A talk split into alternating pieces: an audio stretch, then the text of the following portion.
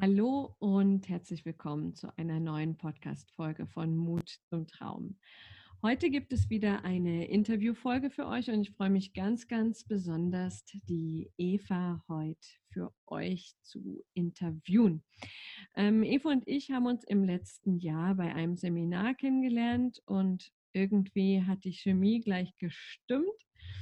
Und ähm, Ihr werdet gleich selbst hören, was sie so alles Feines zu sagen hat.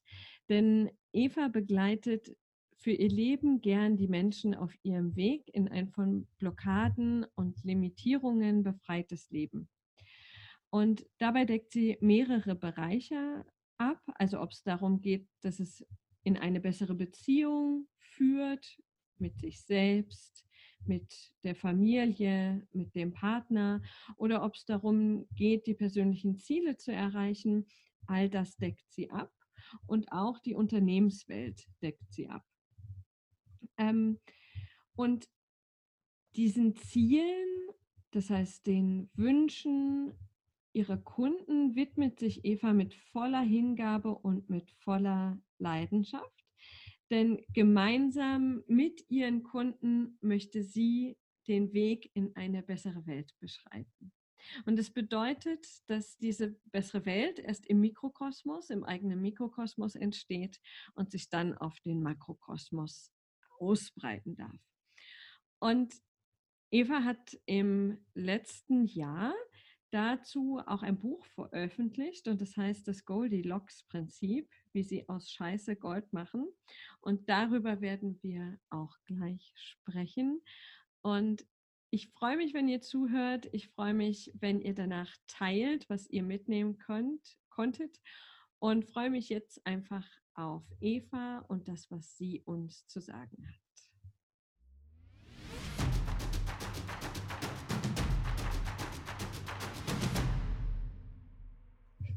Hallo Victoria. Hallo Eva. Stell dich doch unseren Zuhörern mal kurz vor, mal darüber hinausgehend, was ich gerade schon gesagt habe. Uh, also erstmal vielen Dank für diese wunderschöne Lobeshymne und vor allem für, ähm, ja, für die Freude, heute mit dir zu sprechen. Ich ähm, ja, ich habe mich schon die ganze Woche darauf gefreut, auf dieses Gespräch. Und wir haben ja gerade schon mal ähm, ein bisschen wie sagt man, abgecatcht, was so mhm. los war in den letzten Wochen und Monaten bei uns beiden. Genau. Und ja, was gibt es sonst noch für mich zu sagen? Ich glaube, das ähm, vielleicht Interessanteste noch und Wichtigste ist, dass ich ähm, Coach geworden bin und eigentlich recht fachfremd eingestiegen bin. Ich habe Medienmanagement studiert, war Projektmanagerin und Kommunikationsleiterin in verschiedenen kreativen Betrieben und wollte dort immer die Mitarbeiter, Dienstleister, Kunden miteinander verbinden und die Zusammenarbeit verbessern. Also, weil irgendwann hat man an Prozessen ja ausreichend optimiert und dann geht es ans Miteinander ähm, und wie das besser ablaufen kann. Mhm.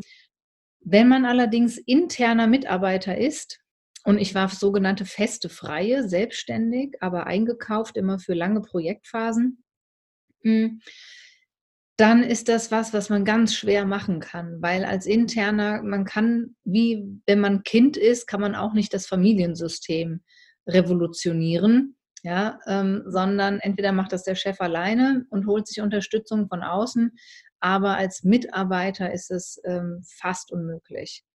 Und somit, und vor allem, wenn es die traditionellen hierarchischen mhm. Strukturen hat.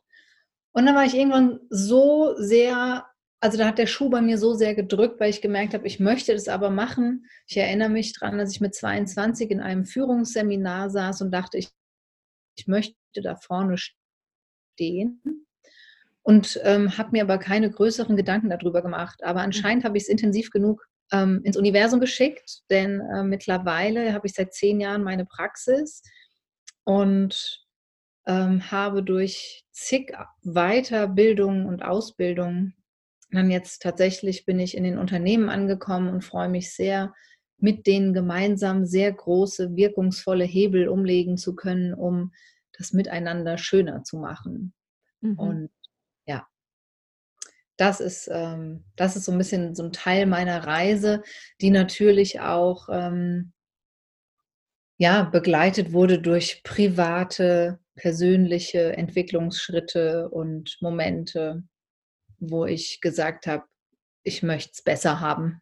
Ja, und wo das eigene Leben auf, auf den Prüfstand kam. Also nicht nur die Kunden, ja, so, sondern auch wirklich so in meinem Mikrokosmos war ja auch viel los und ähm, was mich zum Anlass, was ich zum Anlass genommen habe, dann zu sagen, hier möchte ich es anders haben, hier möchte ich es schöner haben. Mhm. Ja. Ja. Wenn du jetzt zurückdenkst an die Zeit, wo du selbstständig warst, aber lang eingekauft, mhm. dann muss es ja irgendwann den einen Moment gegeben haben, wo du beschlossen hast, dass das so für dich nicht mehr funktioniert, weil deine Hebel zu klein sind, weil du nicht das tun und umsetzen kannst, äh, wofür du eigentlich brennst. Mhm. Gab es da so einen Moment und wie ist diese Entscheidung ähm, für dich persönlich abgelaufen? Großartige Frage. gab ihn nämlich tatsächlich und er war so prägnant. Der, ist, der klingt ein bisschen wie aus den 50er Jahren, aber der ist wirklich passiert. Ich war wieder Kommunikationsmanagerin und äh, für große Projekte, Werbedrehs und ähm, dann haben wir ganz klare Vorgaben bekommen, als der Kunde dann zu Besuch kam zu diesem Dreh, wer wo sitzt wer sich mit dem Kunden unterhalten, darf, wer mit welchem äh, dieser, also mit welchem Mitarbeiter dieser Kunden. Das gab ganz klare Hierarchien. Also nicht alles, dass man, ähm, dass man die Socken vorgeschrieben bekommen hat. Mhm. Und ich, also das, also das kann ich nicht. Ja, und ich habe das natürlich, das Projekt haben wir alles schön zu Ende gemacht und so, aber da war mir klar, mhm. ich kann für, solche Strukturen nicht arbeiten. In solchen Strukturen gehe ich ein. Mhm. Und dann habe ich mich tatsächlich, und das war, das ist so interessant, das war ein Gedanke und auf dieser Fahrt dann, also ich meine, die ganzen Vorbereitungen liefen ja für, für dieses Großprojekt. Und auf der Fahrt nach ähm, in, ins europäische Ausland. Zu dem Dreh haben wir dann tatsächlich ähm, habe ich mit einem Regie Regieassistenten im Auto gesessen. Und wir haben zu zweit diesen Transporter mit dem ganzen Equipment runtergefahren und auf diesen sechs Stunden Fahrt One Way haben wir uns über Kinder und Kindererziehung und ähm, das Schulsystem und so unterhalten. Und dann hat er mir von Jesper Juhl erzählt. Und dann habe ich das erste Mal von Jesper Juhl gehört und habe mir sofort das Buch bestellt. Das kompetente Kind hieß das damals noch. Heute heißt es dein kompetentes Kind. Und ähm, war so, ich habe das in einer Nacht dann, als ich zu Hause war, durchgelesen und habe sofort geschaut, ob dieser Mann ausbildet. Mhm. Und ähm, beziehungsweise ich wollte erstmal einen Vortrag hören und dann habe ich gesehen, er bildet aus. Und dann habe ich mich, es war innerhalb von 24 Stunden, war ich für die Ausbildung zur Familienberaterin angemeldet das war, das, das sind so Dinge, das waren so Bauchsachen, da was war einfach klar, das, es, es fühlt sich gut an, ich mache das jetzt. Und dann hat letzter Punkt, der mich zu meiner Selbstständigkeit geführt hat, weil ich hatte das natürlich gar nicht erstmal so auf dem Plan. Mhm. mhm. Ähm, war es so, dass mein damaliger Frauenarzt davon Wind bekommen hat und ähm, gesagt hat, wie, was machst du jetzt? Ähm, wunderbar, Familienberatung, dann machst du bitte in dem Seminarraum, den ich dann in meiner neuen Praxis habe, machst du bitte Familienberatung. Ich möchte ein ganzheitliches Angebot anbieten. Und ehe ich mich versah, hatten wir das, war, war das alles geplant. Ich habe eine Homepage gemacht, ähm, Visitenkarten bekommen. Wir haben im Mai habe ich zehnjähriges Praxisbestehen und ähm, das ging alles recht fix dann. Sehr cool. Ja, in, Innerhalb von einem Jahr war ich, war ich komplett mhm. selbstständig, mhm. ja. Mhm. Sehr cool. Ähm, wie war die Ausbildung bei Jesper Juhl? Ähm, sehr, sehr spannend. Ähm, was mir, also was mich ja so begeistert hat, als ich mich mit dem Regieassistenten unterhalten hatte, der hat übrigens zu dem Zeitpunkt gerade mit seiner Frau eine Eltern Elterninitiative gegründet für eine Kita. Und da waren die ganz tief in diesen Themen drin. Mhm. Und was mich so begeistert hat, war der Blick auf Kinder. Und ich dachte, wow, so kann man Kinder sehen. Und ich war so begeistert davon, dass man, also Gleichwürdigkeit, ähm, was das bedeutet. Und in der Ausbildung selbst war es interessant zu sehen, ähm, und da saßen ja auch sehr viele äh, Mütter mhm. und Väter, ähm, wie schwer es denen fiel, authentisch Entscheidungen bei ihren Kindern zu treffen. Also einfach zu sagen, wir haben jetzt für ein Jahr den Trompetenunterricht gebucht oder geplant, der wird jetzt mal durchgezogen. Mhm. Ja, also was das für Schwierigkeiten für Eltern sind. Und ich saß bei manchen Fragen tatsächlich damals da und dachte, wow, ich wusste gar nicht, dass das ein Problem sein kann. ja, diese, und dann wurde mir irgendwann klar, warum Menschen damit ein Problem haben, zu sagen, was sie wollen, was sie nicht wollen, Grenzen zu setzen und wie tief das geht. Mhm. Und das fand ich sehr, sehr spannend. Und natürlich habe ich selbst auch meine Bereiche, wo mir das schwer fiel, aber halt eben nicht in diesen. Ja, und das fand ich, ähm, da, das war eine Mischung aus Selbstentdeckungsreise und mhm. natürlich ganz viel fachlichem Know-how. Mhm. Und Jesper war, war ein, ein Quell an, an mhm. oh Gott, an Empathie und, und Humor und Wärme. Also das ist so das ganz große Wort. Mhm. Ja. Mhm. Würdest mhm. du sagen, dass von dem, was du da gelernt hast, von dieser Empathie, auch von dem theoretischen Hintergrund und dem, was uns daran hindert, Sachen zu äußern, die wir wollen und die wir vielleicht auch nicht wollen, dass, dass davon noch Teile in deine Arbeit heute, zum Beispiel auch in Unternehmen, einfließt? Kann man das so sagen? Oder? Ja, absolut. Denn das ist, sag ich mal, die die Kunst der gesunden und liebevollen Abgrenzung, diesem Ja zu sich und dem Nein zu anderen, das begleitet uns täglich. Mhm. Ähm, und wir haben täglich die Entscheidung zu treffen. ja, habe ich die Energie heute fürs Kino mit der Freundin oder habe ich die nicht? Ähm, also wo sind meine Prioritäten gerade?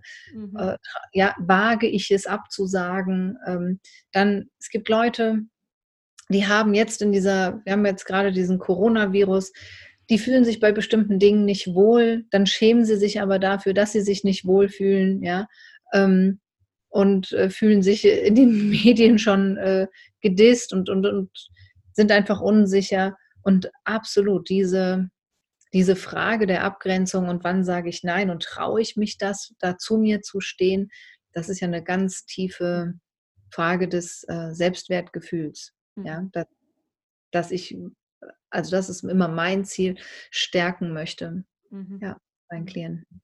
Und das, also ich weiß nicht, wie du das siehst, aber in meiner Arbeit ist das ja auch so, dass das tatsächlich ein Thema ist von gefühlt all meinen Klienten, all meinen Kunden, mit denen ich mhm. arbeite, dass sie, ähm, dass das Selbstwertgefühl geschwächt ist und sie sich deshalb quasi nicht trauen, aus welchen Gründen auch immer, ihren Raum einzunehmen, ihre Wahrheit zu sprechen, äh, zu tun, was, sie, was sich für sie eigentlich richtig anfühlt, zu sagen, mhm. was sich für sie richtig anfühlt, dass das halt irgendwie bei allen äh, verloren gegangen ist.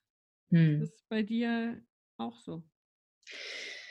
Am Ende des Tages geht, gehen fast äh, gehen eigentlich alle Probleme auf mhm. dieses Ich bin nicht genug. Bin ich wirklich genug? Mhm. Ja, zurück. Ähm, denn wenn wir das alle verinnerlicht hätten, dann mhm. wären wir liebevoll mit uns, wir würden zu uns und unseren Bedürfnissen und Grenzen stehen, wir könnten den anderen ihre Bedürfnisse und Grenzen, ihre Unzulänglichkeiten lassen, weil wir auch uns die Unzulänglichkeiten lassen, ja, und liebevoll da drauf schauen. Aber klar, wir haben in Deutschland eine ganz besondere Geschichte in den letzten 120 Jahren, ja. Ähm, wir hatten zwei große Weltkriege. Wir haben, äh, wir haben die Zeit des Wirtschaftswunders.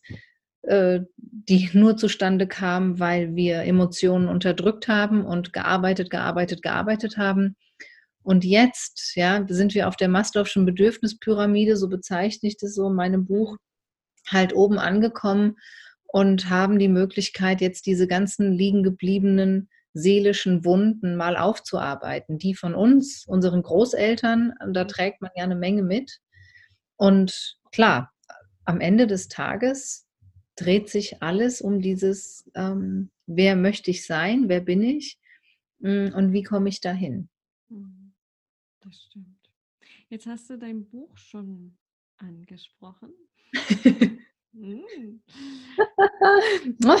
ich gebe ja mal zu, ähm, ich habe gesehen, dass du es veröffentlichst und ich wollte es lesen und ich habe es noch nicht getan. Warum soll ich es tun? Also ich hoffe, und das ist auch bisher so die Resonanz ähm, meiner Leser, dass dieses Buch wirklich anstiftet, den Mut aufzubringen, ähm, ganz schwere Situationen im Leben zu nutzen, um sie für sich in Gold zu wandeln. Mhm. Ob das eine Trennung ist, ob das ähm, Schwierigkeiten im Job sind, Herausforderungen mit den Kindern, äh, ja, also wo man als Elternteil dann vielleicht sagt, oh, ich könnte nur noch ausrasten, ich habe keinen Nerv mehr, ja. Mhm. Wieso war, wieso habe ich damals nicht die Babyklappe benutzt, ja? Mhm.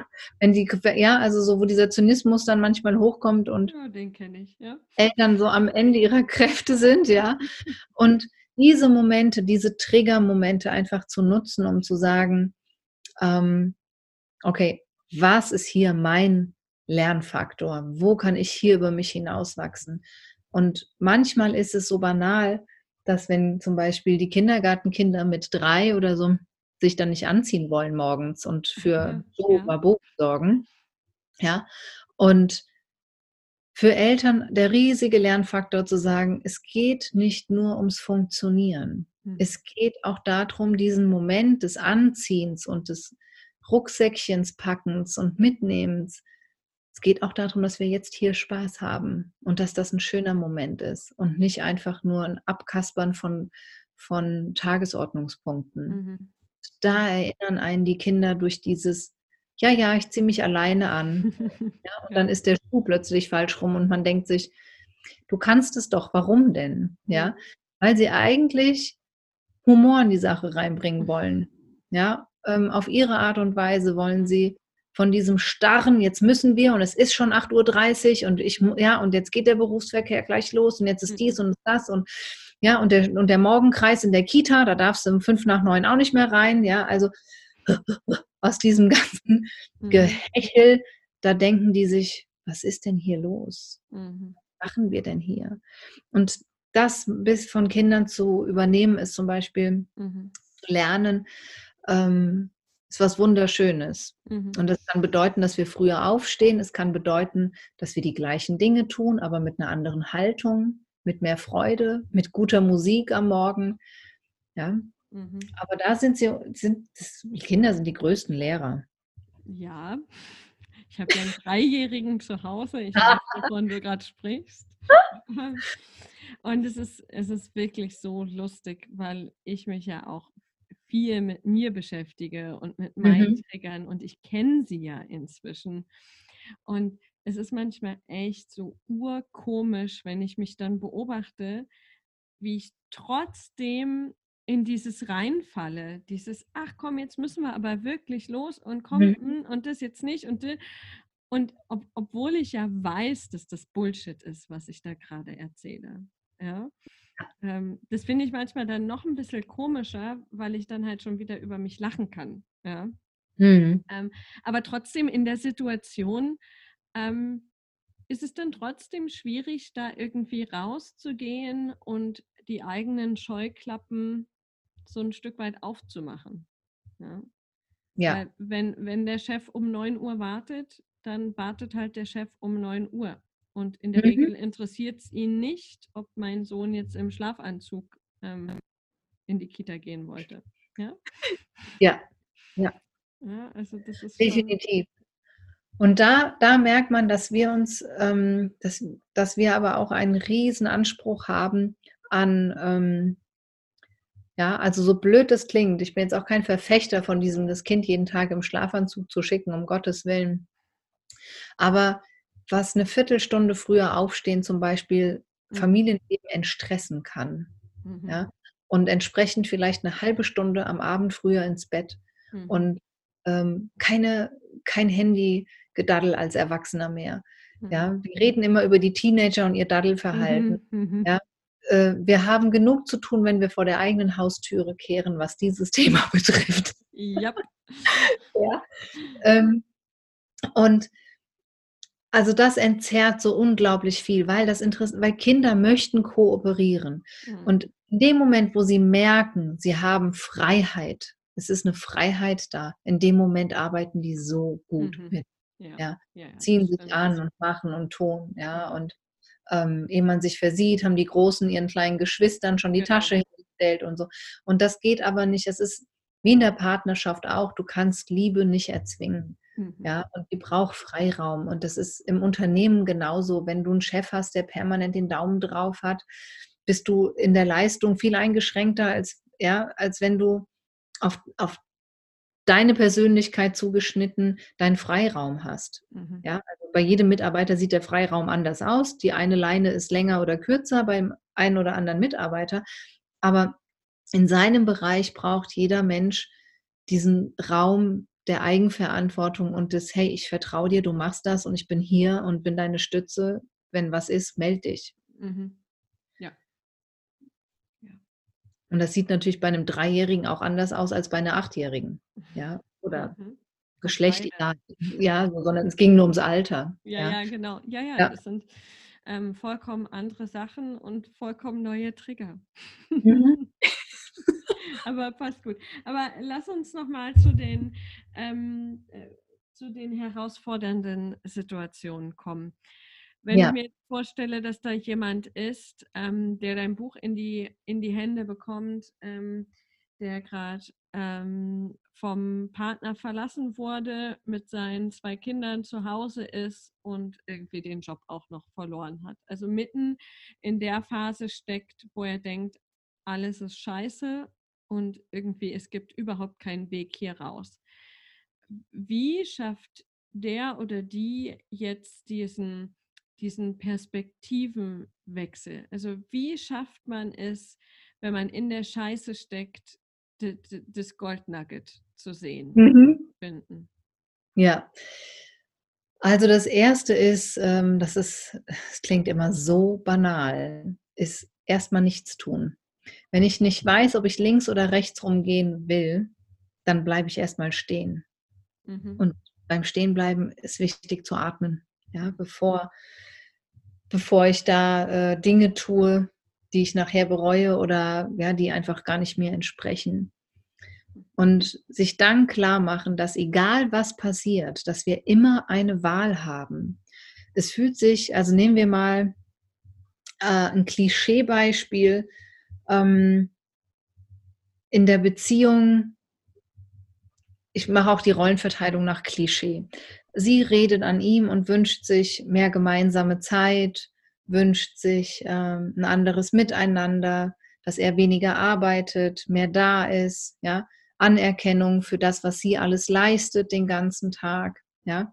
Und ähm, es wird ihr im Prinzip versagt oder es kommt kein Gespräch zustande, es wird abgewertet vom Partner oder ja. Mm, und dann ist ja die Frage, ja, aber wenn ich das ja jetzt nicht kriege, dann muss ich doch unglücklich sein. Mhm. Ja?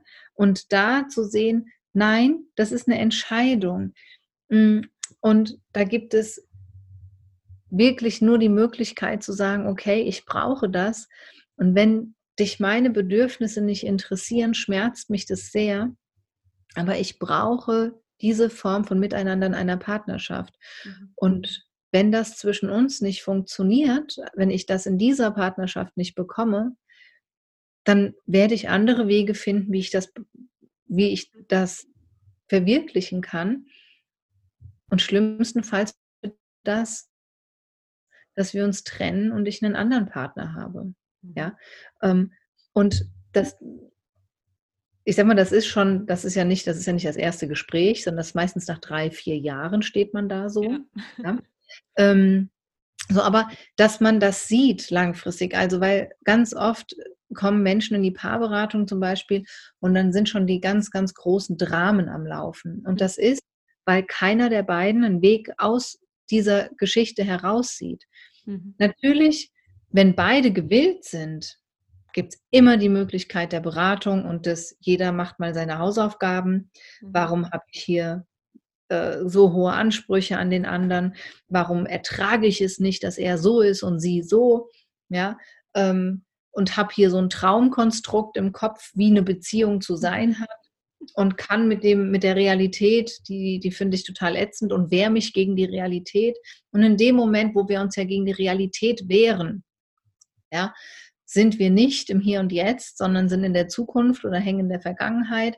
Und das macht den Organismus einfach unglaublich traurig, ja, weil du da nichts machen kannst. Du kannst in der Vergangenheit und in der Zukunft nichts bewegen. Und da sagt deine Seele, ja, super, dann bin ich jetzt halt richtig traurig und fertig. Mhm. So, und ähm, ja, also das, was ich gesagt habe mit der, mit der Ankündigung von ich brauche das und eventuell steht da eine Trennung im Raum, ist nicht der erste Schritt.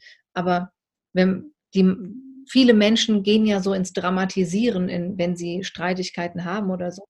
Und dass man sich das als Endlösung, dass man weiß, es gibt immer einen Weg für mich, ein glückliches Leben zu führen. Mhm. Und in dem Moment, wo diese Dramen sich abspielen in Beziehungen, sehen Menschen nicht, dass sie hunderte von Möglichkeiten haben und sogar, sie haben sogar eine Finallösung zur Not parat. Mhm.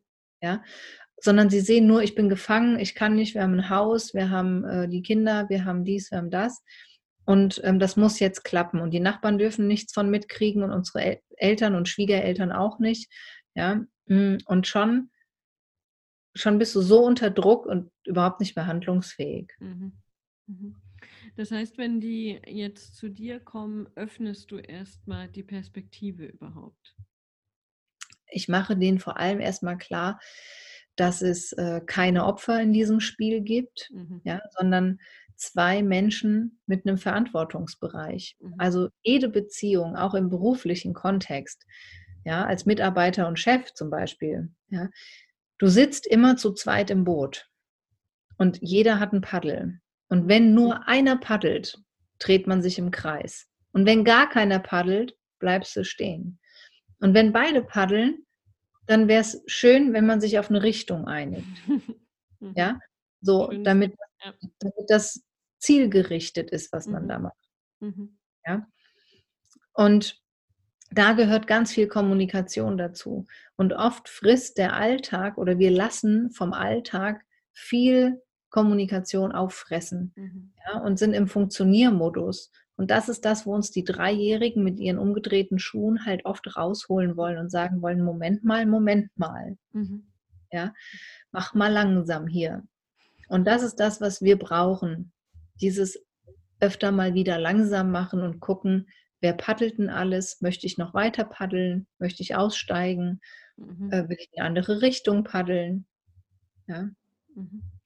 Kannst du uns da mal ähm, in, in deine persönliche Welt holen? Also ich nehme an, dass wenn du so ein Buch geschrieben hast über genau dieses Thema, dass es für dich persönlich auch Herausforderungen gab, mhm. äh, in denen es quasi auch darum ging, ähm, jetzt zu sagen, okay, ähm, ich, ich schaue mal, was es noch so gibt und ich, ich beende das Drama. Mhm. Kannst du uns da mal irgendwie ein, ein, Beispiel geben? Kannst du uns in eine Situation reinholen, wo du so eine scheinbar unüberwindbare persönliche Herausforderung hast und wie du damit umgegangen bist? Oh, absolut.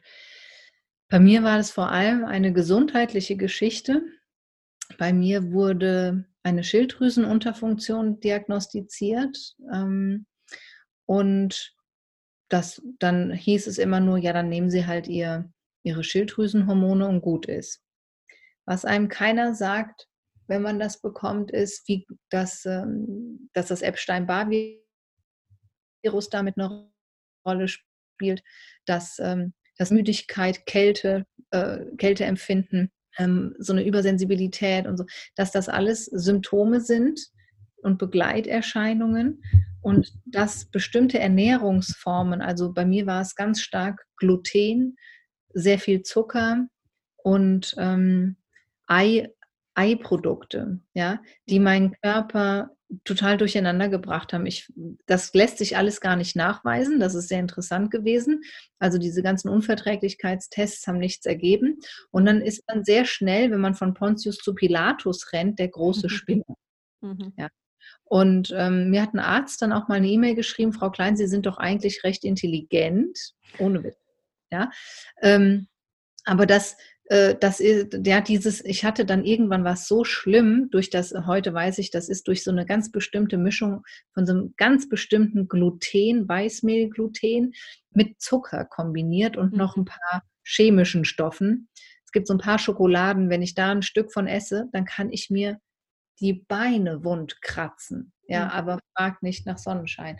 Und dann hieß es immer, das ist psychisch, da, da ist nichts, sie haben nichts, kein Allergietest hat was ergeben, ja, und ähm, das ist alles psychisch. Und ich wusste aber, psychisch ist da nichts mehr zu holen. Ich hatte richtig gut aufgeräumt, mhm. ja, so. Und ähm, dass da wirklich alle Ärzte stehen, und das war ja nicht nur einer, ich bin ja jahrelang gerannt und immer wieder von neuem zu sagen, der ist es nicht, die ist es nicht, nein, das auch nicht. Und die Kraft beizubehalten und zu sagen, es muss eine andere Ursache haben als das, mhm. was ihr versucht weiß zu machen. Ja. Ähm, und das war richtig, das war echt scheiße, weil mhm. das auch im Privaten keiner versteht. Mhm. Ja, wenn du äh, am Anfang, als es äh, losging, da war eine Erschöpfung in mir. Mhm. Da, da, da weißt du nicht, was ist das jetzt, ja? Und da ist der ganze biochemische Hormonhaushalt, da ist alles aus dem Gleichgewicht gewesen, ja? Und das hatte so viel mit der Ernährung und mit dem Schlafverhalten zu tun. Mhm. mhm. Ja. Wie, wie hast du das für dich gedreht? Also klar, offensichtliche Lösung ist das mhm. anzupassen, aber diese Situation, dass du quasi weißt bzw. fühlst, äh, mhm. dass, was die Ursache ist und dir aber im Außen ja keiner Glauben schenkt. Also da merkt man, dass es sehr schön ist, im 21. Jahrhundert zu leben. Dann fängt man an, also ich habe dann angefangen, äh, mich äh, bei Facebook nach Autoimmunerkrankungsgruppen, Selbsthilfegruppen umzuhören. Und das war ein Phänomen für mich, ich habe da sehr viel gelesen. Ich bin nicht so der große Poster, aber ich habe sehr, sehr, sehr viel gelesen und sehr viel von den Inhalten anderer profitiert mhm. und ähm, habe mir da meinen eigenen Weg dann gebastelt tatsächlich und habe mhm. dadurch neue Ansätze entdeckt, habe mich da reingelesen, habe nochmal, also immer wieder neue Anläufe genommen für neue Fachkräfte, um die aufzusuchen und ähm, ja, und habe nicht aufgehört zu kämpfen, sag ich mal, bis ich für mich so meine persönliche Optimallösung hatte. Mhm. Mhm. Und was ist dann, also kannst du sagen, was dann mit den Personen passiert ist in deinem Außen, die vorher gesagt haben, das geht nicht oder auch ein bisschen so, du, du spinnst, ähm, als es dann sich wirklich gebessert hat nach deinen Maßnahmen? Ähm, der Punkt ist, dass die Leute, die so reagiert haben, schon sehr schnell nicht mehr in meinem Leben waren. Ja, genau. Also mhm. Ärzte, äh, also diese Ärzte sowieso nicht, die, äh, da, bin ich dann einfach auch gar nicht mehr hingegangen. Mhm. Und ähm, und ich habe auch diesem Arzt, der mir diese E-Mail geschrieben hat, ich habe da auch gar nicht drauf reagiert, sondern habe es gelöscht und dachte, ich habe es zum Glück nur überflogen. Ich wollte es gar nicht so tief in mein System sacken lassen, weil ich dachte, mhm. alles klar, hier überschreitet jemand dermaßen seine Kompetenzen. Aber auch hier, das ist nicht meine Aufgabe, ihn darauf hinzuweisen. Ich habe mhm. da keinen Vertrag mit. Mhm. Ähm, sondern ich möchte einfach nur gesund werden. Mhm. Und, ähm, und bei Freunden ist es so, das ist dann so ein wenn so ein Unverständnis miteinander herrscht, das erledigt sich recht schnell. Mhm. Ja. Ja, das stimmt. Hattest du denn auf diesem Weg auch Leute, ähm, ja, die Erfahrung. Die, die, die du quasi aktiv hinter dir lassen musstest? Also manchmal erledigt sich Mhm. einfach, da verläuft es so im Sand, wenn man merkt, okay, die, die gemeinsame Ebene passt nicht mehr. Also es gibt keine gemeinsame Grundlage Mhm. mehr.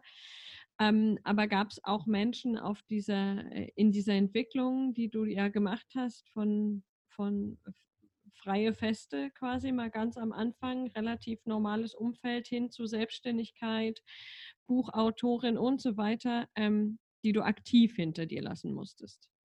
Hm, also aktiv hinter mir gelassen, also so wirklich mit Ansage, Mhm. ähm, war war das einmal in meinem Leben. Also, ich erinnere mich grade an eine Situation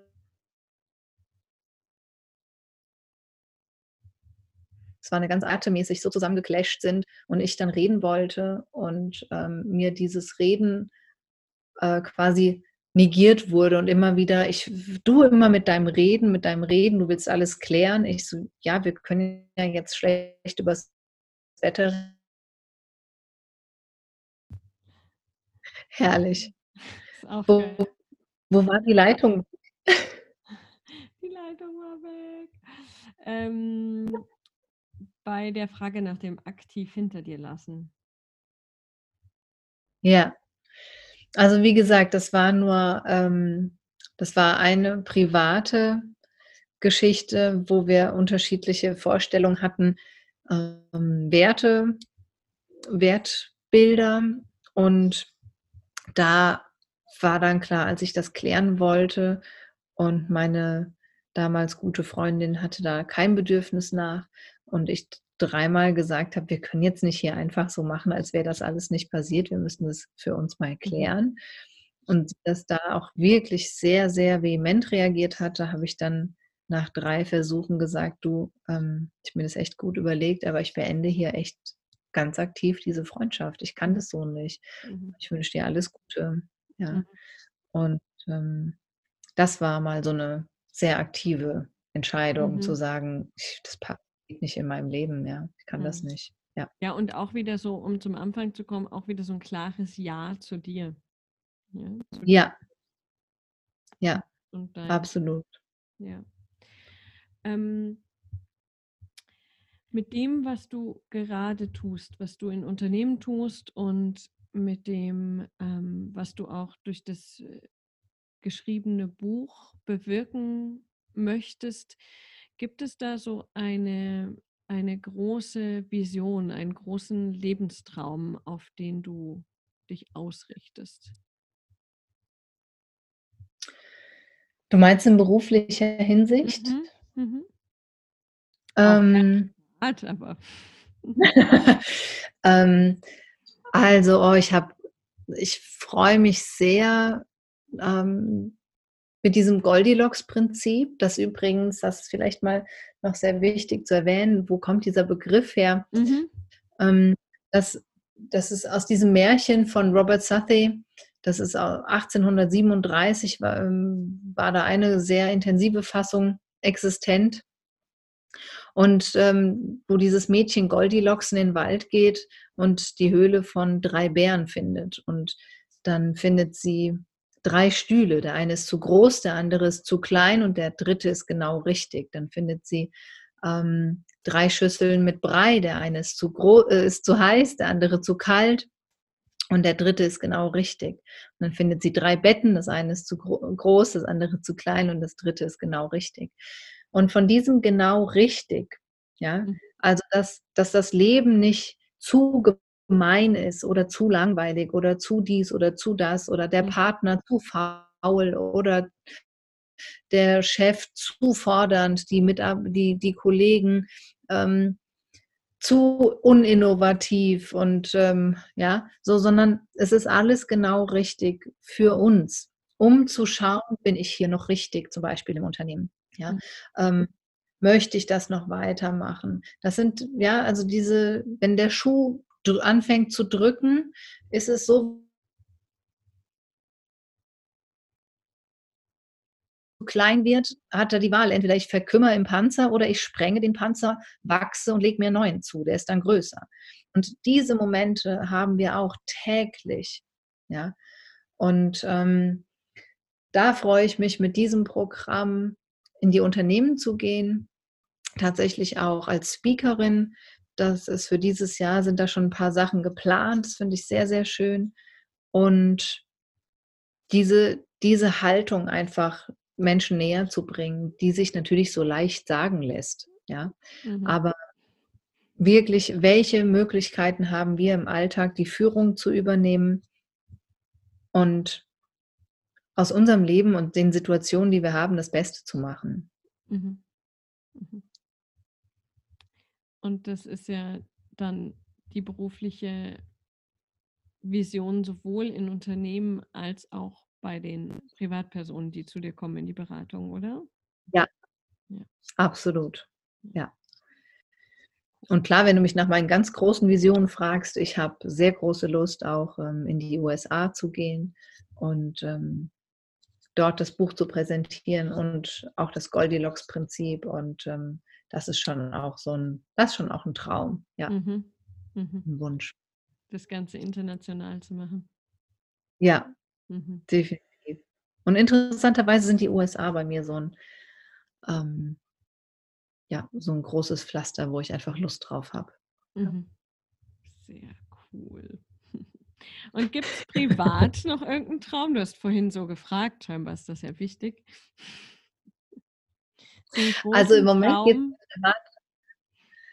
geht es mir sehr, sehr gut. Ähm, und ich glaube, dass in nicht allzu ferner Zukunft einfach mal ein Umzug ansteht. Mhm. Ja, obwohl ich sehr schön wohne, ähm, irgendwie fühlt sich das so an, als wäre da Zeit für was Neues. Ja, das ist, das ist so eine Vision auf jeden Fall. Mhm.